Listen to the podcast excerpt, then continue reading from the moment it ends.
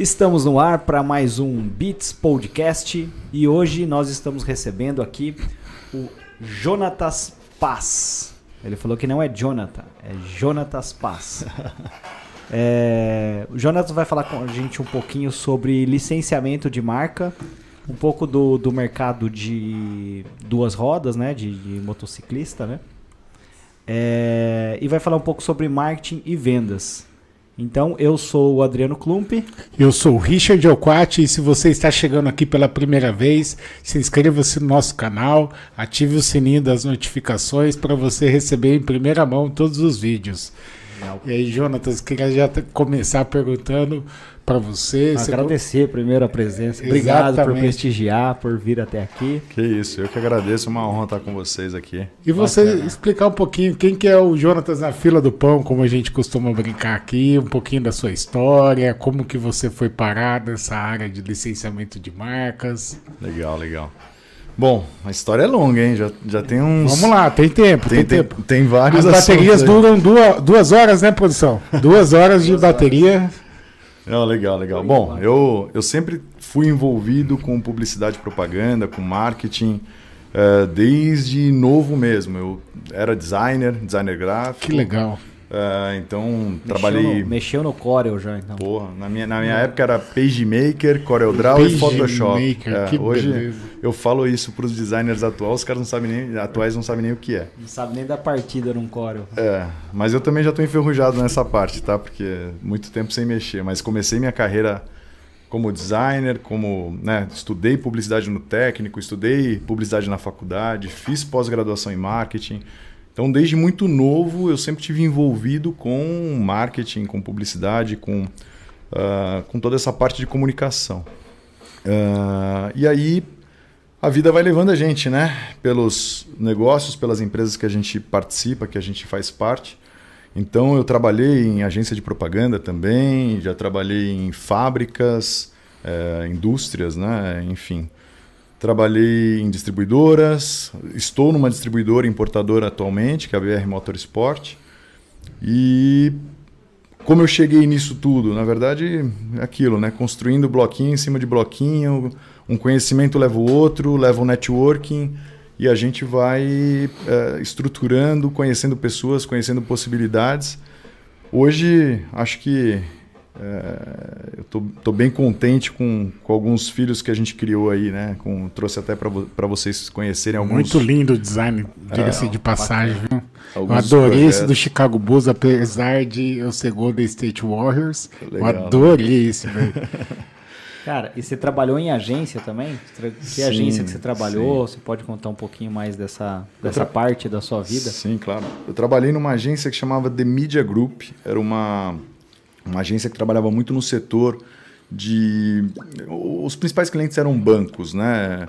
Uh, algumas associações também. Então a gente fazia todo o material impresso deles, desde uh, catálogos, uh, brindes, sinalização de ponto de venda. Então tinha um monte de coisa. Né? Trabalhei em editora também, antigamente.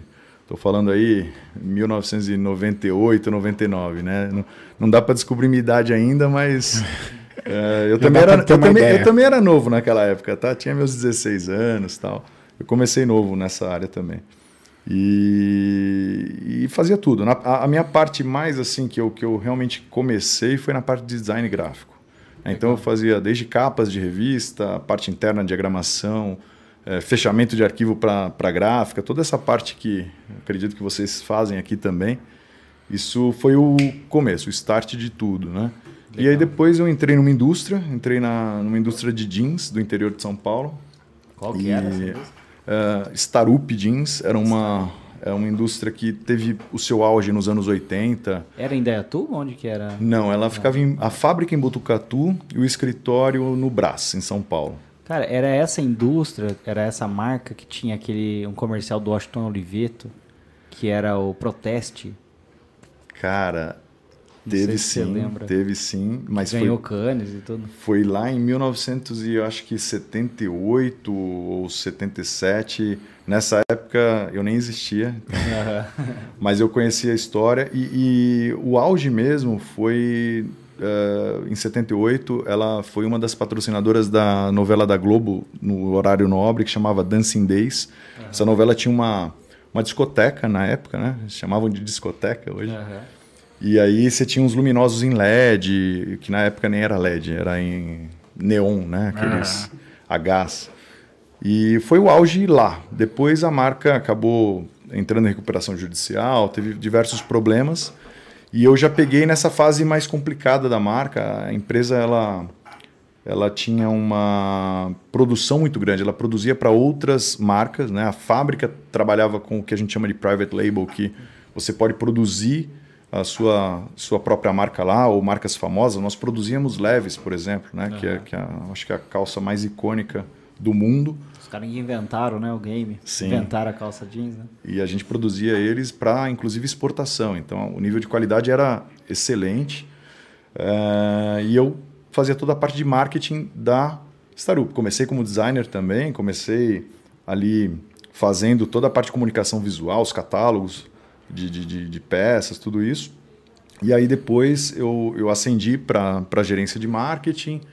Uh, com o trabalho fui cada vez mais né, tendo sinergia com a parte comercial, virei gerente comercial e marketing também.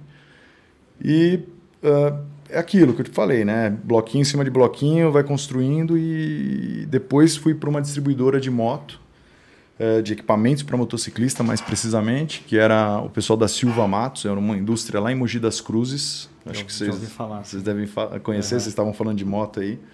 Eles tinham uma marca própria que chamava SW, chama-se, né? Existe até hoje, a SW, e eles eram importadores e distribuidores da Fox, que é a marca de motocross, motocross. né, californiana.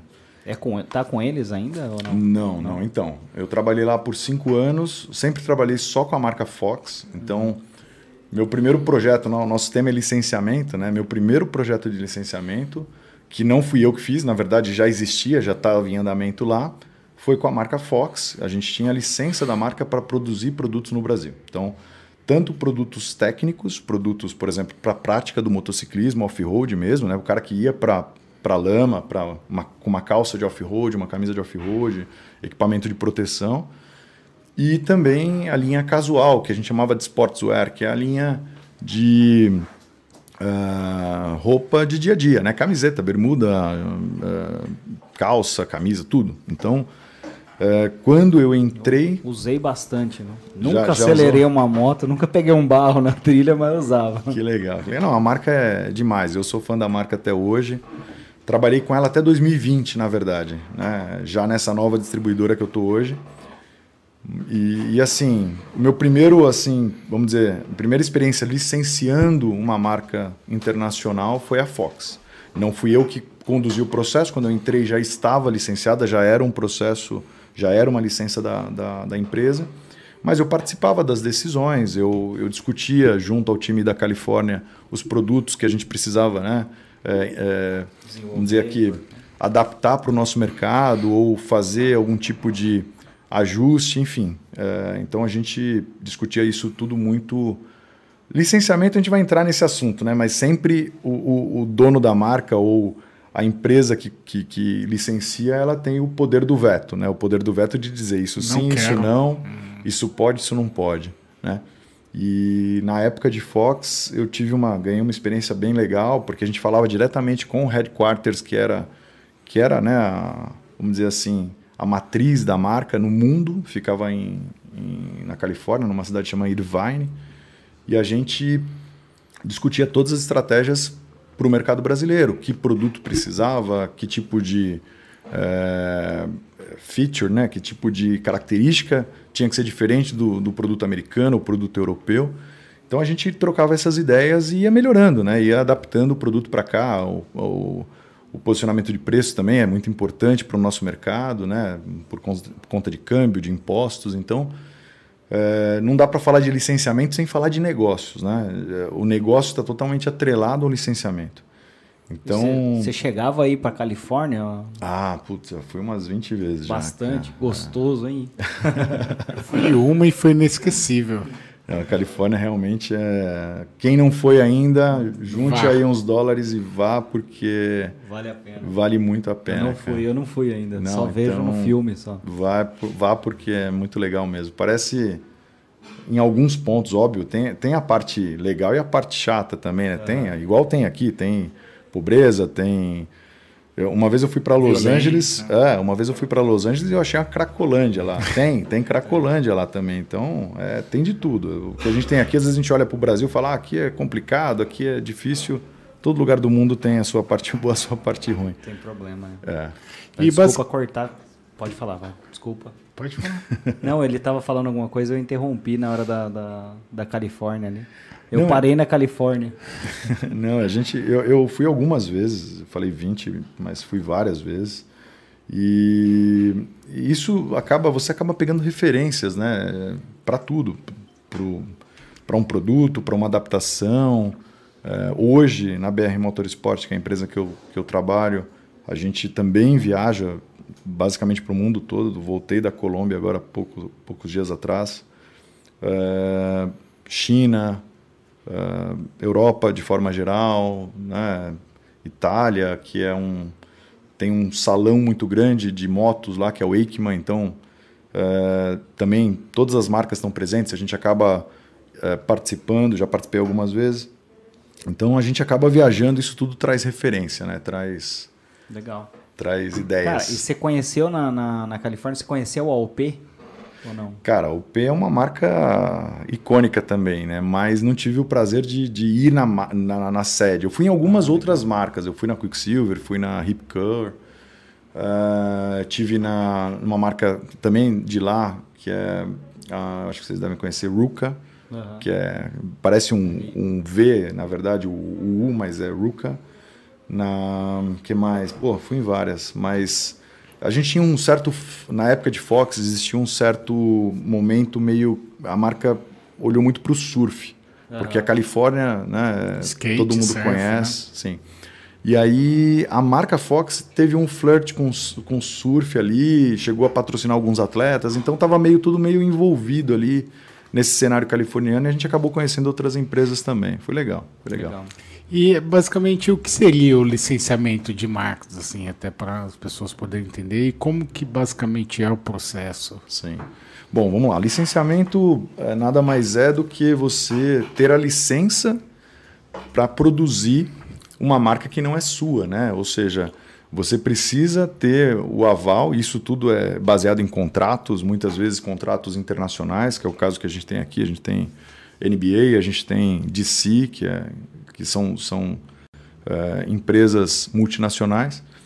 E você tem ali é, uma série de regras de o que pode ser usado, o que não pode ser usado. Eles também nos fornecem, né? cada marca que a gente licencia, eles nos fornecem todo o, o guide que a gente chama, né? que é o guia de uso da marca, é, o que colocar, o que não colocar, algumas pequenas letrinhas que em todo produto oficial tem que ter, é, o tipo de caixa, como expor no ponto de venda. Então tem uma série de regras que a gente tem que seguir. Mas voltando ao assunto, né? O que é o licenciamento? O licenciamento é basicamente você é, licenciar, ou seja, você ter o, Permissão, o, a né? permissão, exatamente, do uso daquela marca e por isso você paga um royalty, né? Você paga ali um percentual da sua venda, que isso é definido é, De acordo com de acordo com cada contrato, cada marca tem o seu.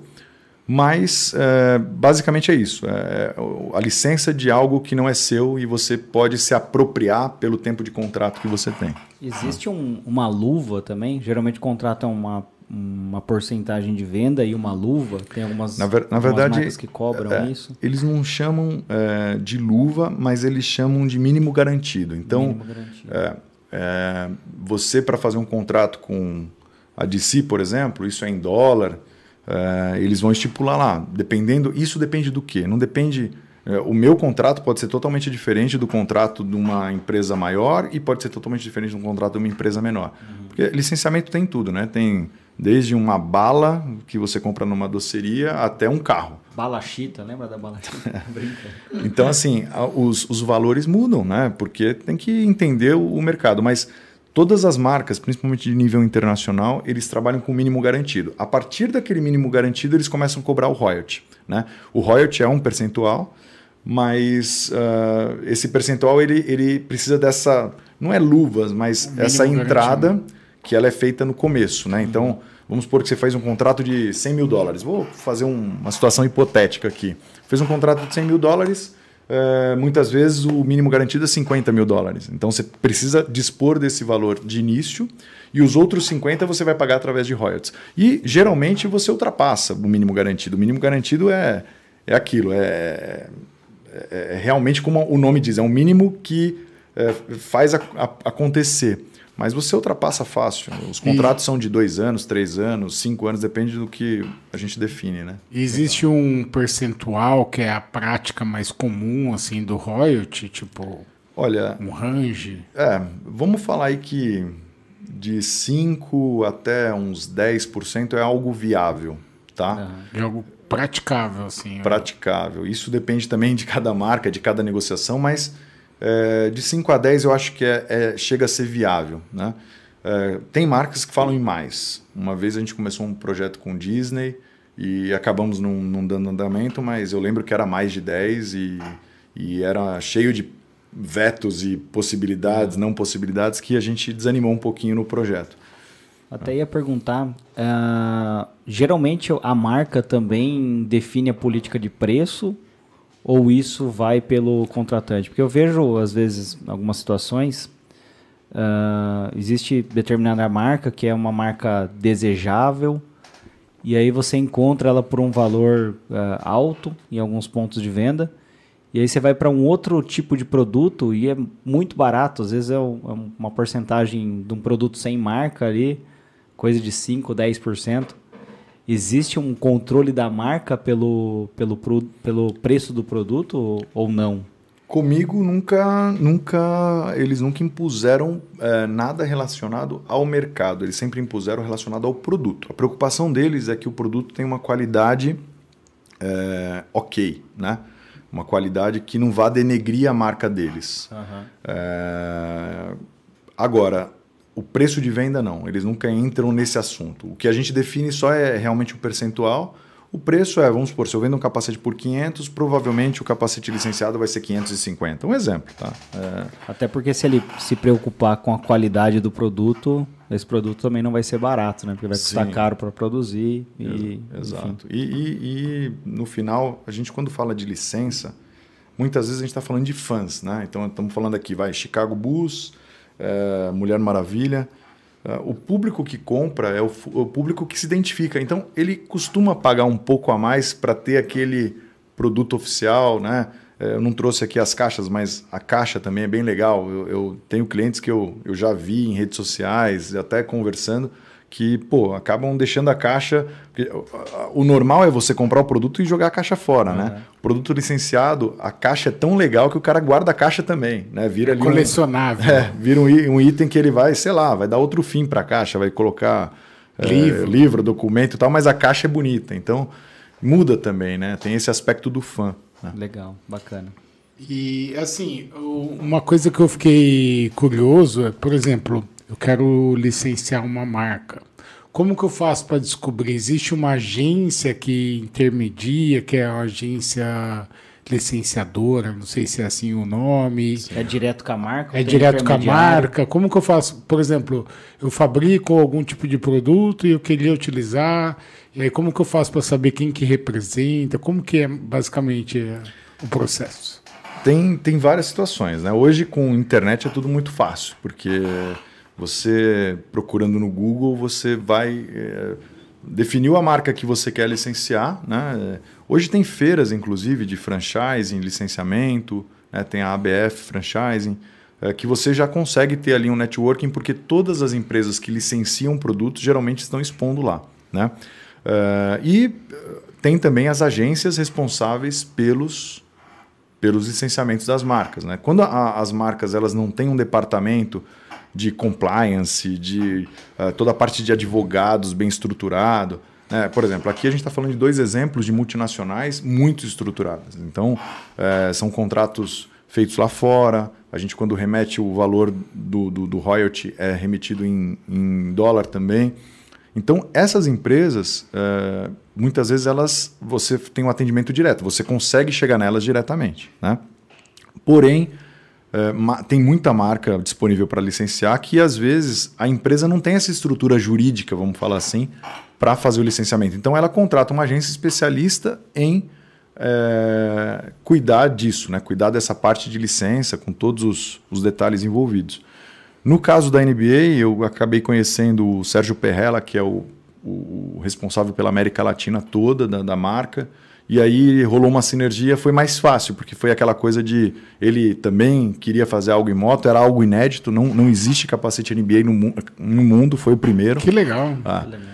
E, e aí rolou essa sinergia. A gente já tinha feito uh, com a Warner, né, a parte da DC, e a gente também uh, já tinha tido alguns aprendizados ali. Mas a Warner é, é meu vizinho de. A gente está em Alphaville, a Warner fica muito próximo de lá. Foi através de networking. No, no, no meu caso, foi muito mais networking do que agência, do que contato. Foi realmente né, os contatos do, do dia a dia que a gente acaba tendo aí. E coincidência ou não, tem muitos empresários e gerentes executivos dessas empresas que são motociclistas. Isso ajuda muito, né?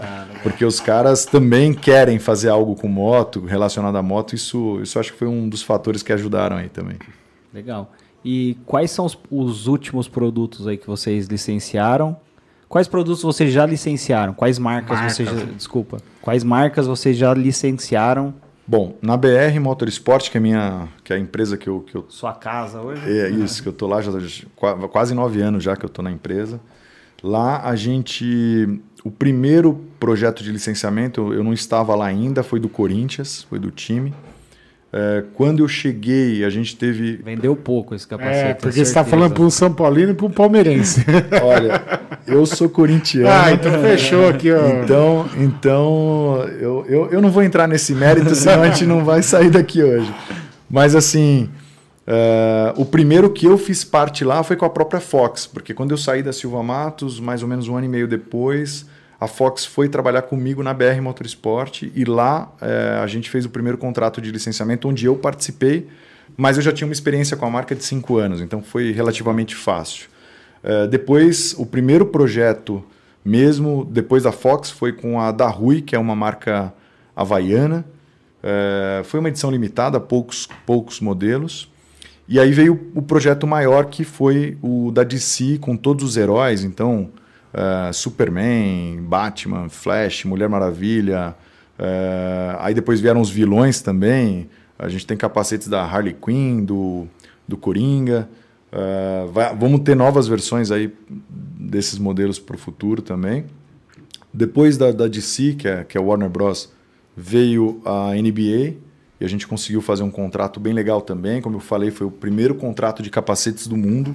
Foi até difícil para ele aprovar lá fora, porque não tinha precedente. Não né? tinha precedente, exato. Quando você faz, sei lá, um licenciamento de camiseta, tem milhões de fornecedores no mundo inteiro que licenciam essas marcas para fazer camisetas nos seus territórios. Né? Ah, na Espanha é um, na França é outro, no, na Argentina é outro.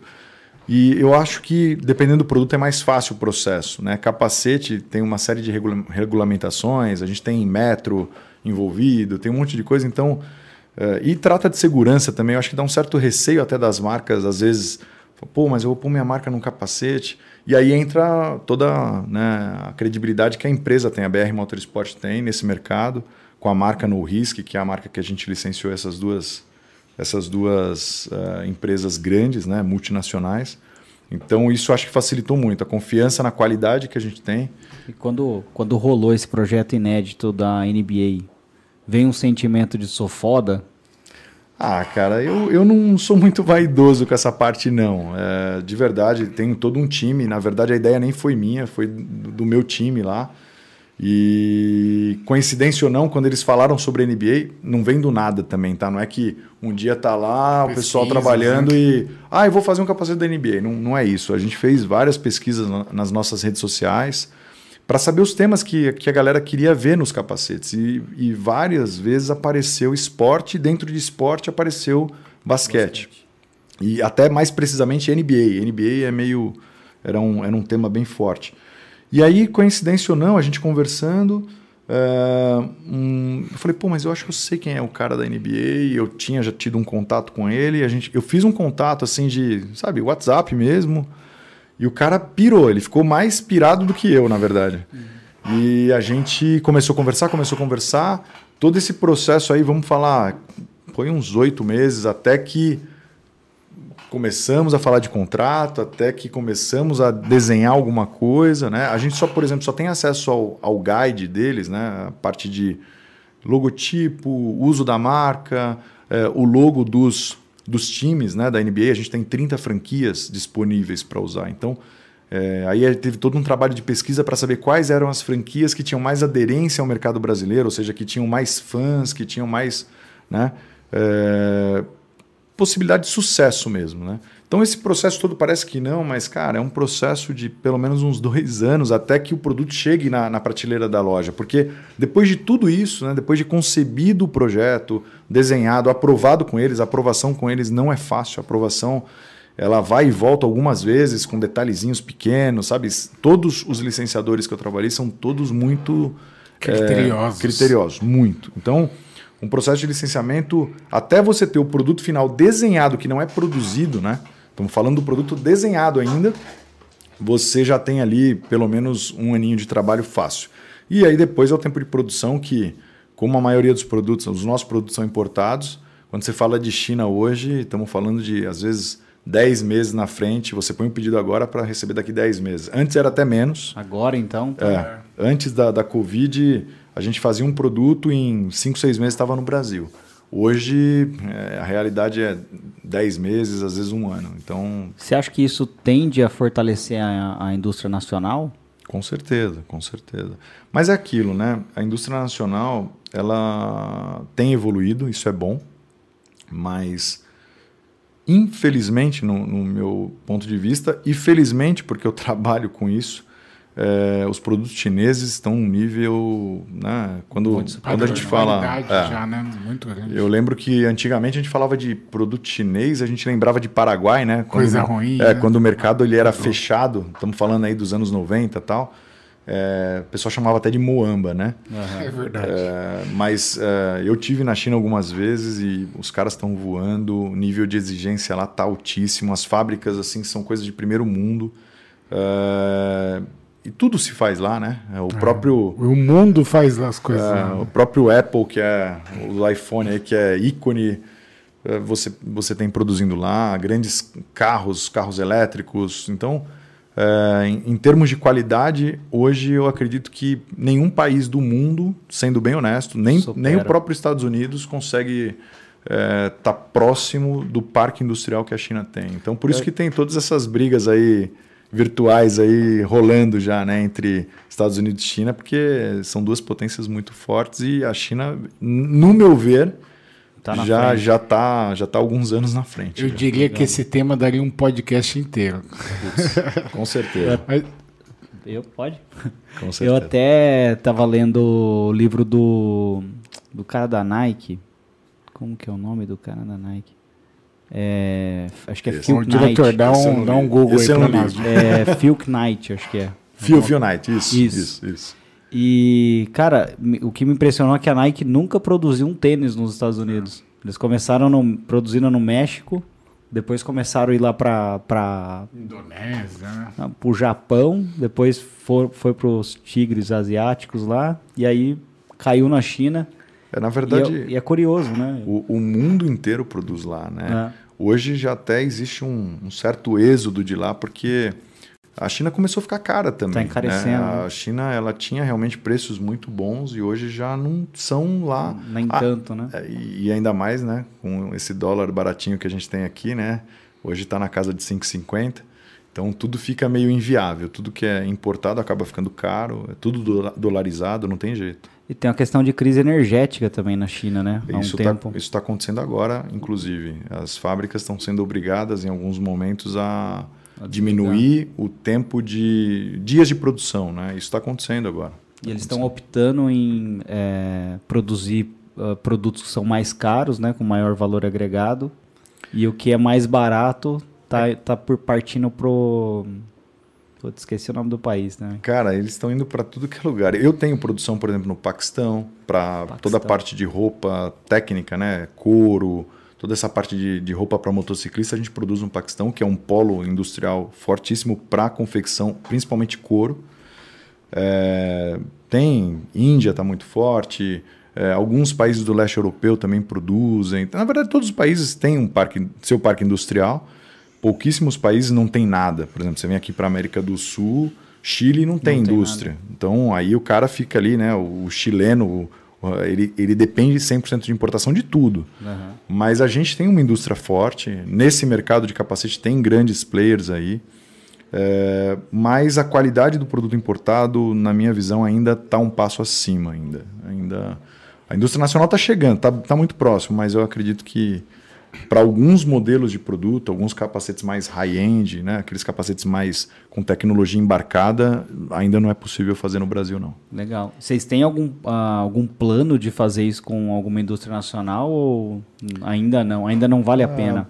De verdade, não. não. Não, acredito nesse tema agora, mas não é tão fácil assim. Mas já chegamos a falar com um, com o outro, mas a gente tem uma, uma parceria muito forte com a, com a fábrica que produz o LS2, que é o capacete.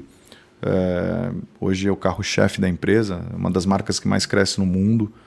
É, e o No Risk, que é a nossa marca, né, a marca própria, é produzida na mesma fábrica, com a mesma qualidade, os mesmos componentes, o mesmo tipo de matéria-prima. Então, é, sabe quando já tá, o time está ganhando, né? Não se mexe. Não, não, melhor não mexer porque está indo bem. O que joga contra é isso, né?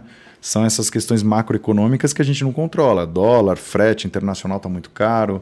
Agora esse problema de Covid acabou atrapalhando toda essa questão logística internacional. Então, é, em alguns momentos falta matéria-prima, em outros momentos é, a fábrica tem que ficar fechada por é, quarentena. Então, realmente o, o, Covid deu uma atrapalhada, deu uma bagunçada no mundo inteiro. Bagunçou o baralho. Bagunçou tudo. E assim, uma curiosidade que me veio aqui. É, você sabe qual que é a marca brasileira mais queridinha, assim, que as empresas querem licenciar, ou que você sabe que tem uma demanda alta? Olha, eu, eu, eu em conversas que eu tive, né? é, com pessoas do setor na época dos licenciamentos. Eu sei que o pessoal da, da Warner Bros. é muito forte, porque além dos personagens icônicos, né, você vê muita gente, até naquela. Uma das maiores feiras, inclusive no Brasil, uma das maiores do mundo, que é a Comic Con. É, você vê muito cara igual a gente aqui, barbado, vestido de cosplay, é, usando roupa do Superman, do Flash. Um cara puta velho vestido de, é, de Thor. Harry Potter, Harry meu, tem de tudo, cara. Você você for lá, você, você pira, assim, porque. Mas e marca brasileira, assim, tipo a galinha pintadinha? Ah, eu, eu tenho visto nesse. Já que você citou esse mercado, ah, eu tenho visto algumas coisas. Eu acho que os times todos são fortes, né? Times de futebol. O Brasil é muito futebol. Eu acho que temas infantis, né? Igual você falou, Galinha Pintadinha, tem o Felipe Neto, que você chega numa loja de brinquedo hoje, parece que é a loja do Felipe Neto, né? Tem bonequinho, tem carro, tem boneca, tem tudo. Então, assim, é, marca brasileira, brasileira, você me pegou, cara. Mas talvez está entre isso aí, futebol, a galinha pintadinha. É, eu acho, eu acho que o, o fato de a licença ser muito forte, né? Esse mercado de consumo eu acho que tem um pouco da, da infantilização, acho que tem muita coisa relacionada mais para criança mesmo. Mas licença, você vê perfume da Jean Paul Gaultier com licença da Mulher Maravilha. Tem. Então, é, tem todo o segmento, tem carro. Né? Tem, a, tem a Mormai, né? Que é uma marca que acho que tem bastante licenciamento. Tem, né? tem. É, eu diria que a Mormai é uma das, das grandes também. Inclusive, eles são concorrentes nossos com capacete. Ah, é? Putz, e... desculpa, hein? Não, cara, concorrente é bem-vindo. Mas é, eu, eu, são marcas. Conheci o Moronguinho, que é o, o fundador de tudo. Cheguei a conhecê-lo. E, e, é uma marca realmente brasileira que eu acho que conseguiu licenciar bastante. Tem desde relógio, prancha, é, roupa de, né, de, de, surf, tem tudo, verdade. Você lembrou legal. uma marca legal. Boa. Vai lá. E assim, uma, uma curiosidade, é, isso é um processo seleto ou qualquer tipo de empresa, indústria pode iniciar esse processo de Pode buscar participar, marcas, né? Não, eu, eu, eu acredito que é seleto, mas também é acessível. Eu vejo muitas. Se você vai no mercado hoje, mercado de com, para comprar coisas de casa mesmo, né? Você vê às vezes uma bolacha com um tema da, você falou galinha pintadinha. Eu tô, tô supondo aqui, tá? Que pode ter. Às vezes Se você. bobear, tem. É, às vezes você vê um suco do. Turma de- da Mônica. Turma da Mônica, por Ah, exemplo. tem um miojo da turma da Mônica Tem. também. Esse é o clássico. Eu já fiz uma embalagem para turma, turma da Mônica da geleia homemade Sei, de. Tupéva. Ah. Então, é, eu acho que assim, ele é seleto, mas é acessível, porque você vê muito na rua marcas licenciadas, né?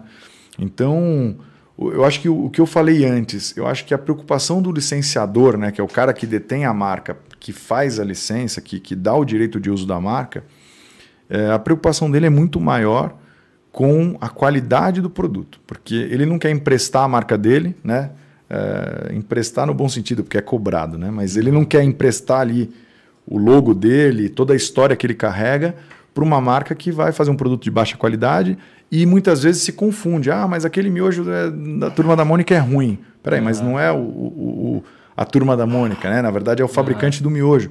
Então, eu, eu acho que assim, a grande. Quando você fala em seleção, né? Ou seja, ser um processo seleto, eu acho que tem muito mais a ver com a qualidade do produto. Eu acredito que tem marcas que com certeza. Acredito não, com certeza negam projetos por não, não entender que tem aderência, né? Ou seja, putz, eu não quero pôr minha marca nesse tipo de produto. Né? E- Acho que até a marca, o cara que tem a marca, né? Ele. Ah, o bem dele é a marca. Né? exatamente. Se ele colocar num monte de produto ruim, Sim. ele perde o bem, porque daqui a pouco ninguém compra mais a marca porque virou ali Exatamente. carne de vaca, né? Exatamente. Tem até o caso da Vans. A Vans parece que tem um número ah, certo ali, um, um limite de, de número de produtos por lançamento. Acabou, acabou, não adianta. E dependendo da loja, a loja pode comprar até X produtos. Tava conversando isso com o Thiago, que distribui, que ele é sócio de um cara que distribui Vans. Ele tava falando disso para uma que é uma estratégia de perpetuação da marca para continuar gerando desejo. Sim, sim. Eu acho que isso é muito interessante, Escassez, né? né? Tipo, tá acabando. O iPhone mesmo, é, eu acho impressionante. Eles com tantos estudos que eles fazem, é possível eles imaginar a aceitação na pré-vendas, quanto que o produto vai vender, mas eles fazem questão de fabricar menos para todo mundo ficar desesperado que não comprou, fazer aquelas filas. É uma estratégia de lançamento. Né? É isso, isso que vocês estão falando é, é fato e está acontecendo muito hoje, né? Não sei se vocês acompanharam do PlayStation 5 o que aconteceu, foi mais ou menos isso também. Essa estratégia que eles chamam de FOMO, né? Que é o Fear of, of uh, Fear of uh, e agora fugiu. Peraí. Produção, ajuda a gente aí. Não, não. produção. FOMO. Eu, não, eu falo isso todo dia, cara. Deu um branco. Mas é o medo de ficar de fora. Vamos traduzir para o português, vai. De ficar sem. É, exatamente. Medo de ficar fora da, da história. E aí valoriza tudo, né? O cara quer ter o PlayStation 5 ali, é, chega uma quantidade limitada e fica caro. É. Né? A gente, assim, não vou dizer que a gente faz isso é, Propositalmente. propositalmente, mas em alguns produtos a escassez ela ajuda, né? Uhum. Esse produto aqui que eu estou trazendo para vocês, que é um capacete do Alex Barros, esse capacete é um fenômeno de venda. É, tudo que chega acaba muito rápido. O Alex Barros é o maior nome do motociclismo brasileiro. Tá E- Lindo o capacete também, Sim, parabéns. é, é uma réplica que ele, ele corria, na época que ele, que ele corria, ele tinha esse capacete, esse desenho, né? O, nome, o sobrenome dele é Coelho, então ele usa o sobrenome é, no, no capacete. E, cara, é impressionante. Os motociclistas adoram esse gráfico e tudo que chega acaba. Então, por exemplo, a gente tem ali um preço sugerido de venda, né? A gente fala, ah, esse capacete tem que custar X. E várias vezes a gente vê lojistas vendendo mais caro. Por quê? Justamente por isso, né? A escassez, o cara coloca mais caro o produto. Né? Então acontece isso. Muitas marcas trabalham como estratégia de lançamento mesmo. Isso é fato. Eu tenho uma curiosidade, tem alguém que tenha o licenciamento do capacete do, do Senna? Cara, é, a gente já teve algumas conversas com eles. É, na verdade, nem fiz parte disso, mas lá atrás. E acabou não rolando. a gente já fez algo inspirado, né? No Risk tem um modelo que é inspirado, não é uma, não é uma réplica, não é um licenciamento, mas a gente usou ali as cores, usou mais ou menos a posição das linhas. É, ficou legal. O pessoal, o pessoal acaba chamando de cena, embora não seja um capacete oficial, não, não é um capacete dele, né? Uhum. Mas as cores lembram muito. Né? Legal. E quais são as principais vantagens de utilizar uma, uma marca assim licenciada em um produto? Bom, isso é um assunto também que pode render mais umas duas horas. é, na verdade, assim, quando você licencia, o que, que você está fazendo? Você está emprestando todos os atributos daquela marca e né, fazendo um cross-branding com a sua marca. Ou seja, você está elevando a sua marca ao mesmo nível de uma marca como essa, internacional, conhecidíssima, que lança filmes em Hollywood, que tem personagens de muitos e muitos anos atrás, da nossa infância, e continua lançando e relançando.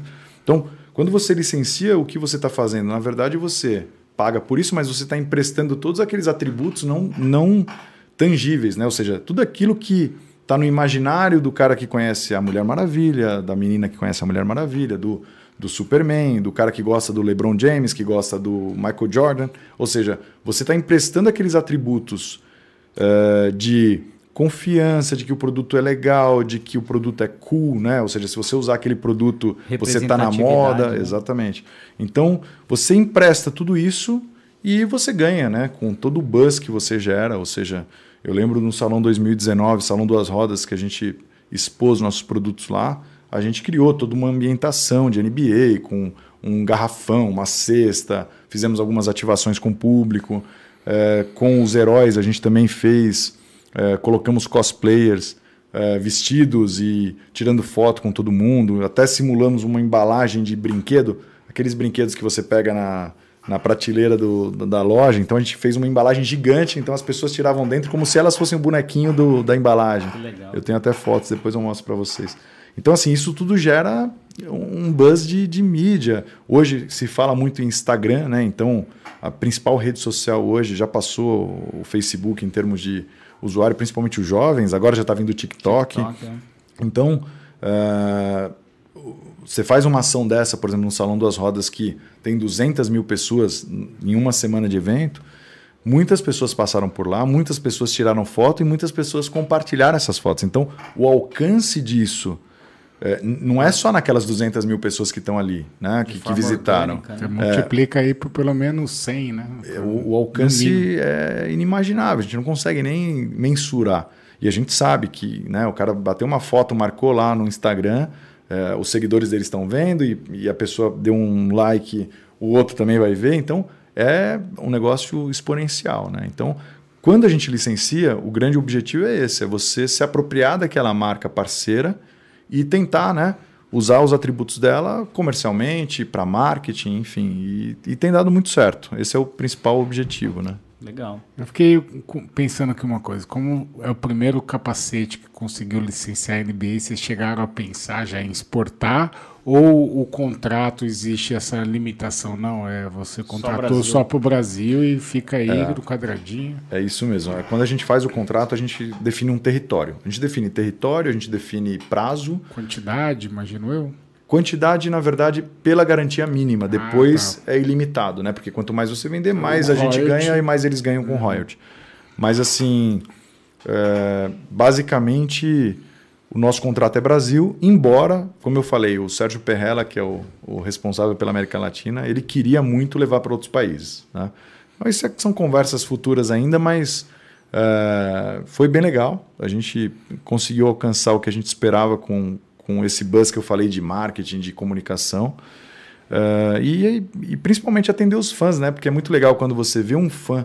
Eu tive no evento das da Duas Rodas, da, da revista Duas Rodas, que chegou um, um rapaz para comprar o capacete da, da linha de si. Ele comprou todos os heróis. Aí eu falei, mas que tamanho você quer, né? Cada cabeça tem um tamanho diferente. Falou, não, qualquer tamanho eu não vou usar, não. Eu nem, eu nem ando de moto. É, nem moto tem. Ele só queria realmente, ele comprou todos os modelos, que ele só queria realmente, ele era Vira fã. um item colecionável, mas é lindo mesmo. Exatamente. Cara, e pirataria? Já sofreu com pirataria? Ah, cara, sempre, né? Principalmente essas marcas, né? Você uhum. fala de marcas mundialmente conhecidas como eh, DC, Mulher Maravilha, Superman, enfim. Disney. Chicago Bulls, NBA de forma geral, todas as franquias, sofrem muito. Um dos maiores mercados contrabandeadores, né? ou seja, que, que importam ou fazem, né? ou, ou fabricam a pirataria, por incrível que pareça, é o Brasil. É mesmo? É.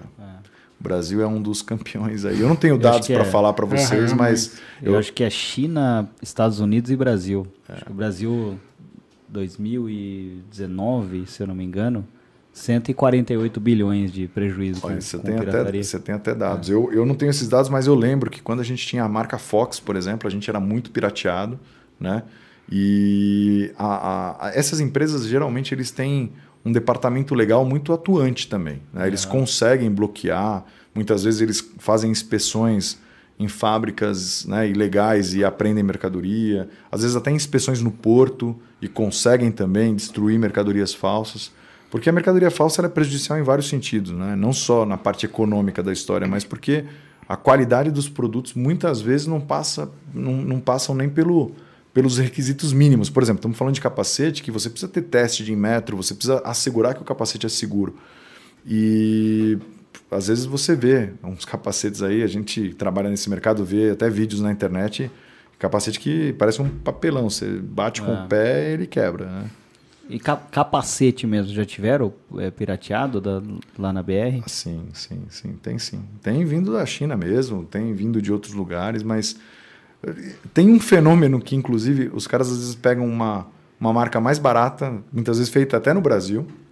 Não é culpa da marca, obviamente, né? O cara pega ali, compra e adesiva como se fosse outra marca, né? A gente tem, a gente distribui uma marca que chama AGV, que é uma marca italiana, a marca do Valentino Rossi, enfim, bem conhecida. E é, é, é muito normal você ir numa loja e você ver capacete feito no Brasil, um capacete bem baratinho, né? Tô falando em um capacete em torno de 100 reais, cento e poucos reais, enquanto um AGV, o mais barato é 1.300, com o, o adesivo da AGV, com o gráfico é, plotado, né? Eles plotam direitinho, fica, fica parecendo uma réplica de verdade, mas é um capacete que você vê que a qualidade não é a mesma, você vê que o, só pelo preço você já vê que Só não que é a você mesma vê coisa. na, na estante, você já vê que não.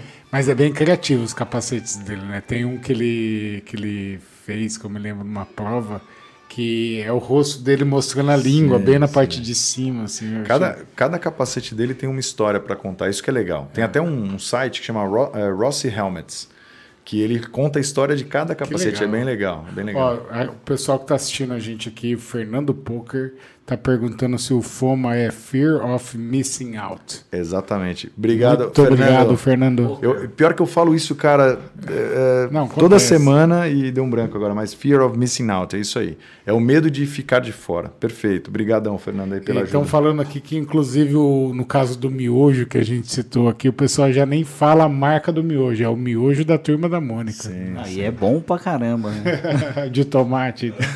De tomar. Boa. Mais perguntas? Então, inclusive, eu queria abrir é, para quem está aqui assistindo, quiser fazer uma pergunta para o nosso querido Jonatas aqui, aproveite sua pergunta. Isso. Lembrar também de seguir, o, de se inscrever no canal, tocar o sininho e é isso aí. Vamos lá. E assim, uma hoje, além de capacete, o que mais que vocês acabam licenciando? Existem itens para moto, tipo a jaqueta, bota, ou é mais o capacete mesmo que tem? Sim, no- no- nossa especialidade é capacete, assim. O core business da empresa é capacete. E mas a gente tem tudo para o motociclista. Então a gente tem luva, jaqueta, calça. Licencia em todos. A gente tem focado nos capacetes, que é o que eh, fica ali mais aparente, vamos falar assim. Grafismo, né? Exatamente. É, é- é até mais fácil de aplicar, por exemplo, um gráfico num capacete desse do que numa jaqueta, enfim.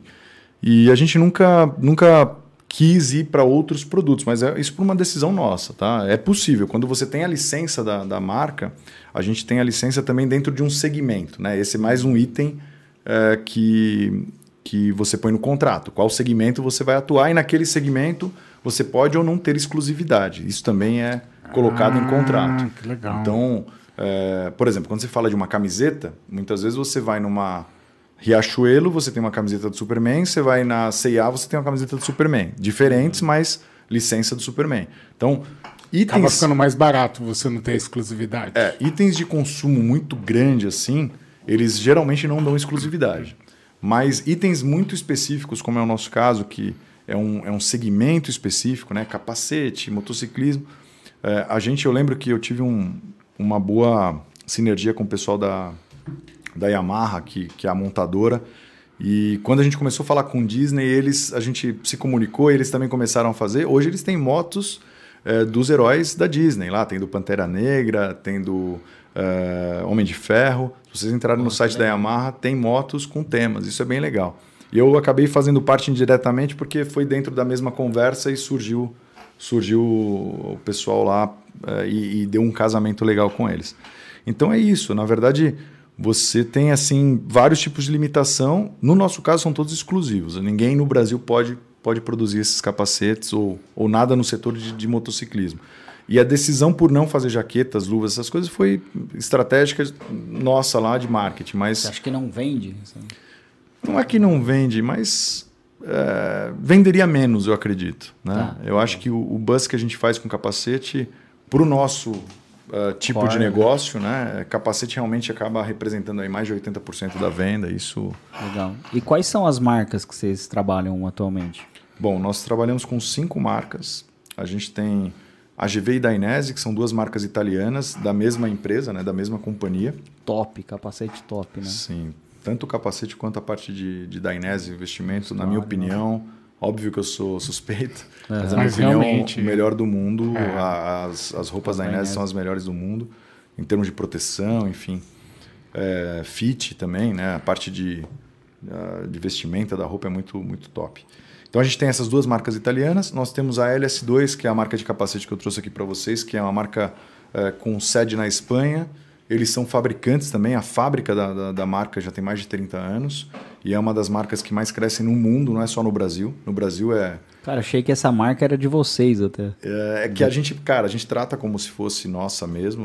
O nosso sentimento é que é nossa, sim, porque a gente já está com ela desde o começo, né? A LS2 vai fazer 15 anos agora como marca e a gente está desde o começo com ela. Que legal. Então, é, é uma marca hoje que ela tem uma linha muito completa de cascos, gráficos, tipos de uso diferentes. Né? Ah, se você tem uma moto pequena, uma moto grande, uma moto de trilha, enfim, você tem uma diversidade de produto muito grande e tem roupa também LS2. Então, jaquetas, luvas, calças, tudo para o motociclista. E a gente tem também duas marcas próprias, que é a No Risk, né? a gente fala No Risk, mas é a marca de capacete, e a marca Racetech, que é, a gente também é brasileira, né? a, a pronúncia e fica Racetech, Racetech. que também é uma marca de jaquetas, de luvas, enfim. Então, tudo para o motociclista. A gente não tem nada para motocicleta, sempre para o motociclista, né? Então, tudo para o motociclista a gente importa, a gente desenvolve, né? Faz toda a pesquisa de mercado para essas duas marcas que a gente, que a gente eh, tem, né? Que são nossas próprias. E as que são importadas, a gente acaba ali discutindo estratégia e, e- e trazendo o produto já mais pronto, né? O produto já produto da GV dificilmente a gente consegue ter algum tipo de interação. O produto já foi definido, foi testado, foi desenhado, a gente praticamente faz a função só do importador. A gente importa e revende. Né? Legal. No caso de No Risk, não. A gente, desde os gráficos, a gente desenha, a gente participa de toda a criação e até ter o produto final na loja. né? Você Perfeito. comentou sobre a que vocês fizeram algumas pesquisas, onde surgiu um insight da NBA.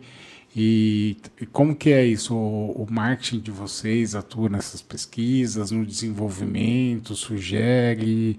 E aí vocês correm atrás para ver como. Cara, eu, eu sou do tempo que as pesquisas eram feitas é, da- de forma analógica ainda, né? Que os, algumas agências de pesquisa iam lá, A pegavam Quali uma, é, pegavam uma quantidade X de indivíduos, fazia pesquisa em profundidade. Então eu aprendi assim. Hoje em dia, basicamente, é através das nossas redes sociais e através de. Caixinha de pergunta do Instagram. Sim, isso ajuda muito, porque aí você solta lá uma enquete, ou muitas vezes pelo mailing também, a gente faz umas pesquisas de satisfação e aí já coloca ali, pô, que tipo de produto você quer ver na linha, que tipo de uh, de, de, personagem ou de marca, e aí a gente acaba tendo feedback do próprio mercado, né? E no final é o melhor feedback possível, porque se o mercado está pedindo, é o que a gente precisa fazer para eles, né? E, e, aí, tipo, então o marketing vê a pesquisa e vocês têm, imagino que seja você, alguém da sua equipe, que corre atrás para ver a viabilidade, as possibilidades sim, de contratos. É, é, Existe cocriação também com, com, a, com os clientes ou isso ainda não? Na verdade, é, você diz com o cliente final ou você diz... É com o cliente final, tipo, você lança um, um, um, um gráfico a gente é... chegou a fazer uma vez um concurso. Vota no A ou B e tal. É, uma vez. Não, a gente fez uma vez um concurso que os consumidores podiam fazer o seu próprio no risk. E foi uma campanha que a gente chamou de My No Risk, né? O meu no risk.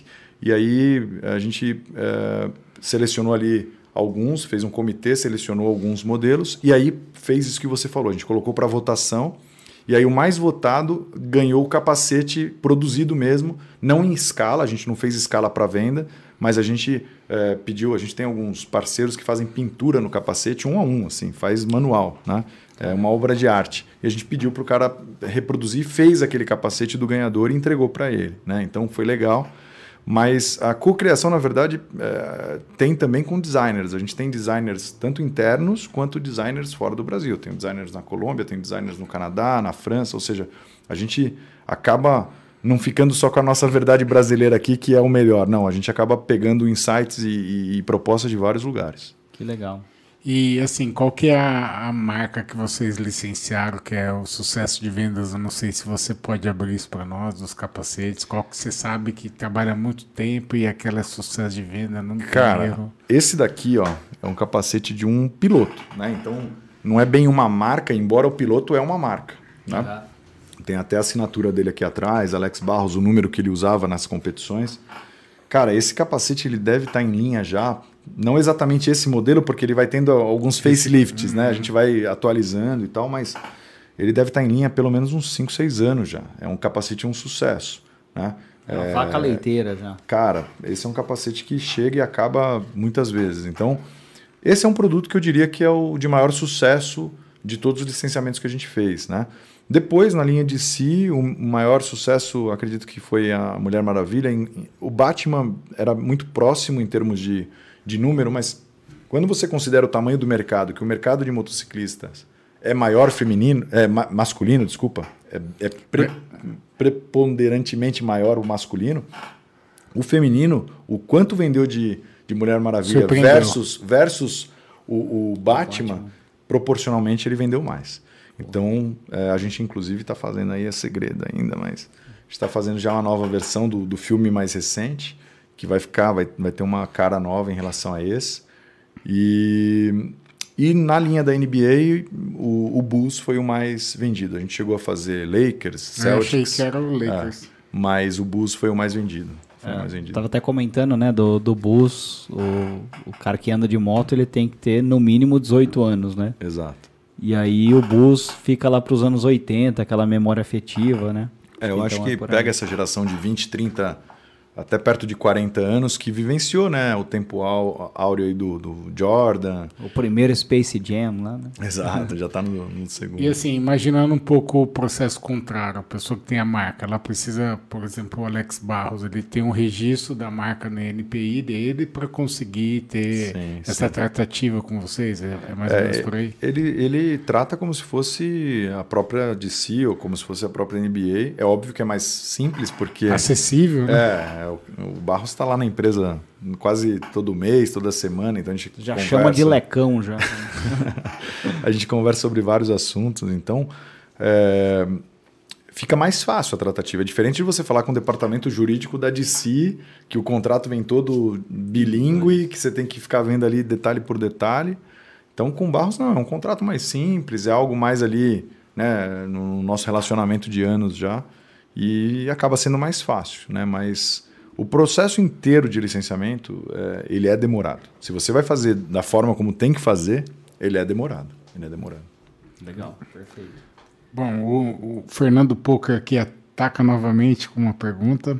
Ele está perguntando aqui como que foi vocês entrarem em contato com as grandes marcas, é, como que foi entrar em contato com as grandes marcas? Então, eu falei um pouquinho antes, mas basicamente hoje com Internet. com internet a gente acha todo mundo. Né? Com internet você vai chegar ou diretamente na marca, é, porque quando você entra no site dessas marcas, você deve ter lá um local onde você coloca é, como, né, contate-nos. Né? É, especificamente no nosso caso, foram dois, dois projetos com networking nosso mesmo ali, a gente já conhecia algumas pessoas e ficou mais fácil chegar na marca. Mas hoje com a internet você acha a agência que faz ou você fala diretamente com a marca. Então, Fernando, é relativamente tranquilo. É difícil às vezes alguém responder, né? Mas É. por isso que o network é importante. Você às vezes fala com a pessoa que decide é muito mais fácil, né? Mas, mas você- entrar em contato você consegue, né? Às vezes o formulário do site não está funcionando também. É, eu, eu acho assim, difícil falar pelas marcas, né? Mas deve chegar uma enxurrada de solicitações. Então, é, eu acho que o filtro deles ali, eles têm que ficar vendo qual que tem mais sinergia com os produtos que a marca O deles. né? público-alvo é, é bem marketing mesmo, né? Você Exato. imaginar quem que é seu público-alvo, tô, tô supondo que você me corrige, e quais as marcas que o meu público-alvo gosta ou compraria, e aí você começar a E- correr atrás disso. E tem também, isso a gente não falou antes, até para responder o Fernando. Dentro de cada categoria, você tem um gestor.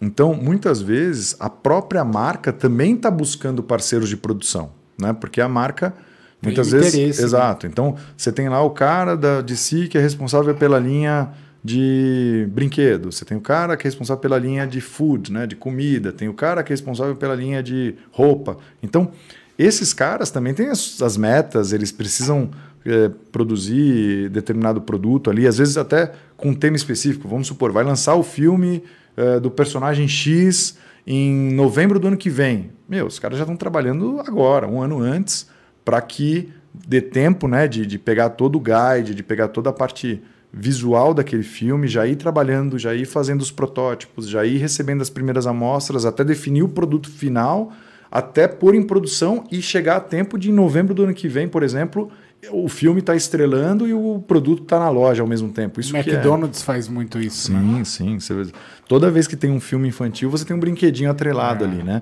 Então, esse trabalho do McDonald's, por exemplo, que você citou, ele é muito antes. É, ele já tem informação. Eu, por exemplo, por ter acesso a, a DC, a gente tem algumas reuniões de follow-up, ou seja, ele vai né, ou na empresa, ou eu vou lá na, na Warner, e a gente fala muito sobre os próximos lançamentos. Então, a gente tem lá já um planejamento até 2023 de filmes e com datas já pré-definidas. Então, eu sei que no mês tal vai ter o filme tal. Né? Às vezes, dois anos, bacana. três anos antes, E a para a gente galera de- trabalhar. A galera de casa fica perguntando o que, que vai ter, o que Ah, vai rolar. Pergunta, pergunta. Seus parentes te ligam. Pergunta, mas, cara, na verdade, a gente nem fala muito, primeiro porque quando a gente assina o contrato de, de, de licença, tem a parte de confidencialidade, então você não pode nem falar muito, né? É tudo meio controlado. Mas é, é aquilo. É, Só um spoiler pra família mesmo. tem que ficar meio em off. Mas a gente acaba usando isso como planejamento, né? Você sabe que vai ter aquele filme, então você tem o personagem licenciado, você já vai trabalhar em todo o, o- o backstage ali, toda a parte do que vem antes para que você aproveite a sinergia, o buzz de marketing que vai rolar naquele momento, né? Perfeito. E você sendo um cara de, das marcas ali, né? É, tirando as marcas da firma, quais são as marcas que você gosta, que você admira Puta, cara. e que você usa? E que não necessariamente tenha fit com capacete, É, com, ser com a parte. marca de surf, Cara, skate. sendo, sendo bem honesto, eu sou um cara que eu não ligo muito para a marca, embora eu trabalhe com, isso. É, se eu puder estar de camiseta branca ou preta, calça jeans, Nem do Corinthians. cara, nem do Corinthians para não ser xingado, né? Às vezes tem momentos que é bom, tem momentos que não é bom. Mas assim, eu, eu sou um cara assim bem relax com marca, cara, de verdade. Eu acho Legal. que eu nunca, eu nunca fui consumista de marca, né? É óbvio, pô, tem uma marca que se admira, tem outra marca que se admira. Eu tenho dezenas de marcas que eu admiro, até como um benchmarking ali para o meu trabalho, de pegar como inspiração, de tentar criar né, algum tipo de comunicação que siga, mas assim, marca que fala assim, pô, eu sou fã dessa marca, porque tem gente que é fã, né? Tem gente que é, faz coleção de relógio, faz coleção de cara, de verdade, não, Cara, não, eu- não, não vem uma marca na minha cabeça que eu falo assim, eu sou fã dessa marca, assim. Eu vejo, sei lá, eu vejo hoje, né, o, o mundo da- das grifes, né? Tirando marca, marca de filme, herói, ah, time, ah, mas as grifes em si, eu vejo que elas foram meio pasteurizadas, assim. Todas são muito semelhantes e poucas têm ali um um apelo que é muito diferente da outra. Sim. Você vê isso? Você enxerga isso ou É que sou só assim, eu? Eu acho que, puta, aí a gente vai entrar em psicologia, vai entrar em assuntos, né, de... Pergunta chata, né? Não, não, mas, mas é muito legal essa pergunta. Mas aí entra em, em partes que, assim, por exemplo, as gerações que estão vindo, né? São gerações que estão, acredito, menos eh, ligadas nisso, né? Claro, tem as marcas da geração deles, né? Na- A gente foi de uma geração, acredito que a gente deva ter perto da mesma idade. E hoje eu tenho, eu tenho filho de 13 anos, tenho filho de 7 anos. Beijo aí pros meninos, pra minha esposa, né? Tem que falar, senão. Apanha na hora que chegar.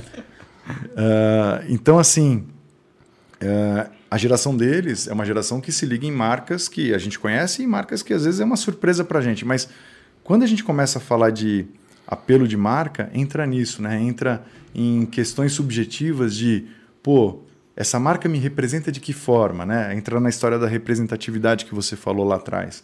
Pô, eu uso essa marca porque eu me sinto bem, eu me sinto Minha tribo. representado, eu me sinto parte de uma tribo, eu me sinto parte de uma comunidade.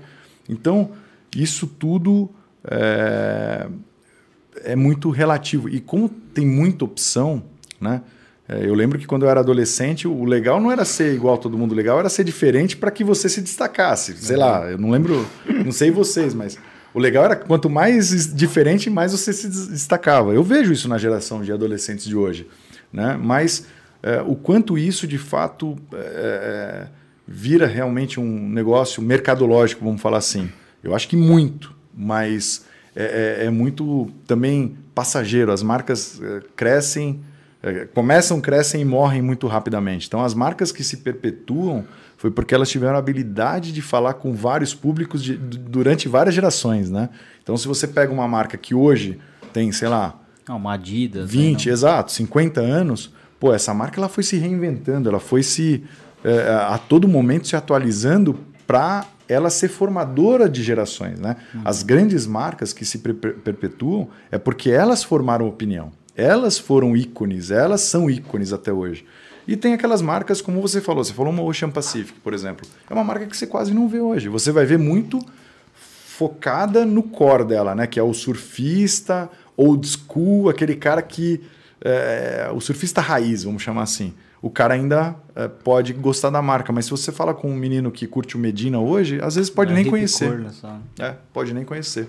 Então, eu acho que essas marcas que estão aí é, com sucesso até hoje foi, são marcas que a gente tem que tirar o chapéu mesmo, porque elas souberam né, se reinventar ano a ano, geração a geração, para continuar sendo Atuais, marcas né? desejadas. É, exatamente. Legal. Eu falei da, da OP porque eu desenhei para a OP já. Aí, então, que legal. Eu comecei também no design gráfico. Legal, E legal. aí Muitas tive essa no passagem. Core. É, Core, eu uso até hoje o Core. Tudo que eu preciso fazer para mim é no Core. Né? Muito bom, muito bom. Tabela, tabela do Excel você faz no Core. Brincando. Hoje eu uso pouco, cara. De verdade, os programas gráficos têm um time muito bom lá, muito melhor do que eu para me dar suporte. Legal. Hoje eu uso pouco, mas já, já fiz muita coisa também. Bacana. Legal, Jonathan. Nós gostaríamos de agradecer imensamente pela sua participação aqui hoje conosco e eu queria abrir para você, dar um recado final, ou para quem quer ingressar ou tem vontade de ir atrás de uma marca para licenciar seu produto. Então eu queria abrir aqui um. Ah, você dar o uma- jo- Uma pergunta antes do final. O jovem que quer trabalhar com licenciamento, o que, que ele faz? Estuda o quê? Ah, eu tenho várias dicas aí, mas é, o primeiro é estudar sempre o público que ele quer atingir, antes até de estudar marketing ou publicidade ou qualquer coisa. É óbvio que qualquer conhecimento técnico, né, de teoria, de prática, experiência em agência, experiência em indústria, em- isso ajuda muito. Mas assim, você não tem nenhuma marca se você não tem público. Então, sempre pessoas estão envolvidas na história. Pessoas que eu digo desde quem cria e quem consome. Então, se E a você gente faz muito aqui É. no nosso dia a dia isso também. Se você quer trabalhar com licença, primeira coisa, você tem que gostar de pessoas, tem que gostar de entender as pessoas, de entender o que as pessoas pensam, o que as pessoas querem, para que você faça. Né? Eu, eu- eu brinco assim, a gente às vezes faz um papel muito de garçom, né? A gente está ali para servir, né? a gente está ali para saber entender. Eu uso muito essa frase até com o meu time, eu acho que eles já estão até estafados de tanto ouvir. A gente tem que entender para atender. Né? Então, você, uma vez que você entendeu o público, entendeu o momento, entendeu o contexto, entendeu o posicionamento de preço, você vai atender bem aquele público. Então, quem quer eh, trabalhar com isso é entender de pessoas, é tentar cada vez mais estar próximo, ouvir as pessoas para que você acerte no produto. Né? A gente vê muitos processos aí que às vezes falham porque o, o processo falhou em algum momento ali de não ouvir o público. Perfeito. Maravilha. Legal. Agora, Abri para consideração final sua aqui. Cara, primeiro foi um prazer estar aqui batendo papo. Acho que quando a gente fala do que a gente gosta, do que a gente faz, é, é fácil, porque você está ali falando de coisas que. Né, eu estou falando coisas que eu vivo no dia a dia, que eu participo. Então isso é, é muito prazeroso e, e o que eu puder influenciar de pessoas que queiram aprender mais e queiram conhecer mais, pô, essa uma hora que a gente ficou aí, nem sei quanto tempo a gente ficou. é, Uma hora e quinze. Espero que algumas pessoas pesquem algumas coisas importantes e consiga também falar de licenciamento, buscar mais informações. É, e eu me sinto honrado aí de ter participado aqui com vocês e, Nós que agradecemos. e contribuído de alguma forma. Perfeito. E se alguém Muito quiser obrigado. conhecer um pouco mais sobre as opções da No Risk, onde que ele pode acessar? No- Bom. até da BR, né? Deixar Sim, suas sim. redes É, sociais. existe o nosso site institucional, que é da, da importadora, que tem todas as marcas. Então, se você entrar no site institucional, você vai ter acesso a todos os outros sites, né? É brmotorsport.com.br. O motorsport é com S mudo, né? Sport, motorsport. é, .com.br, mas a própria No Risk, se você colocar no Google, é, é o primeiro que aparece, norisk.com.br, ls2.com.br, que é dos capacetes LS2, agvbr.com, esse é o único diferente, agvbr.com. Então, assim, quem quiser mais informações aí, tem bastante material lá. E fico feliz aí de ter contribuído um pouquinho com vocês também. Bacana. Maravilha. E semana que vem estaremos aqui com o Nato falando sobre esportes no mercado fitness. Então já vá preparando aí sua perguntinha. É, mercado, é luta, né, também. Legal. Até queria mandar um abraço pro professor Nato aí, se estiver assistindo. Abraço até semana que vem. Boa, boa. É isso aí. Valeu! Valeu. Valeu, gente. Boa noite. Roda a vinheta! Roda a vinheta.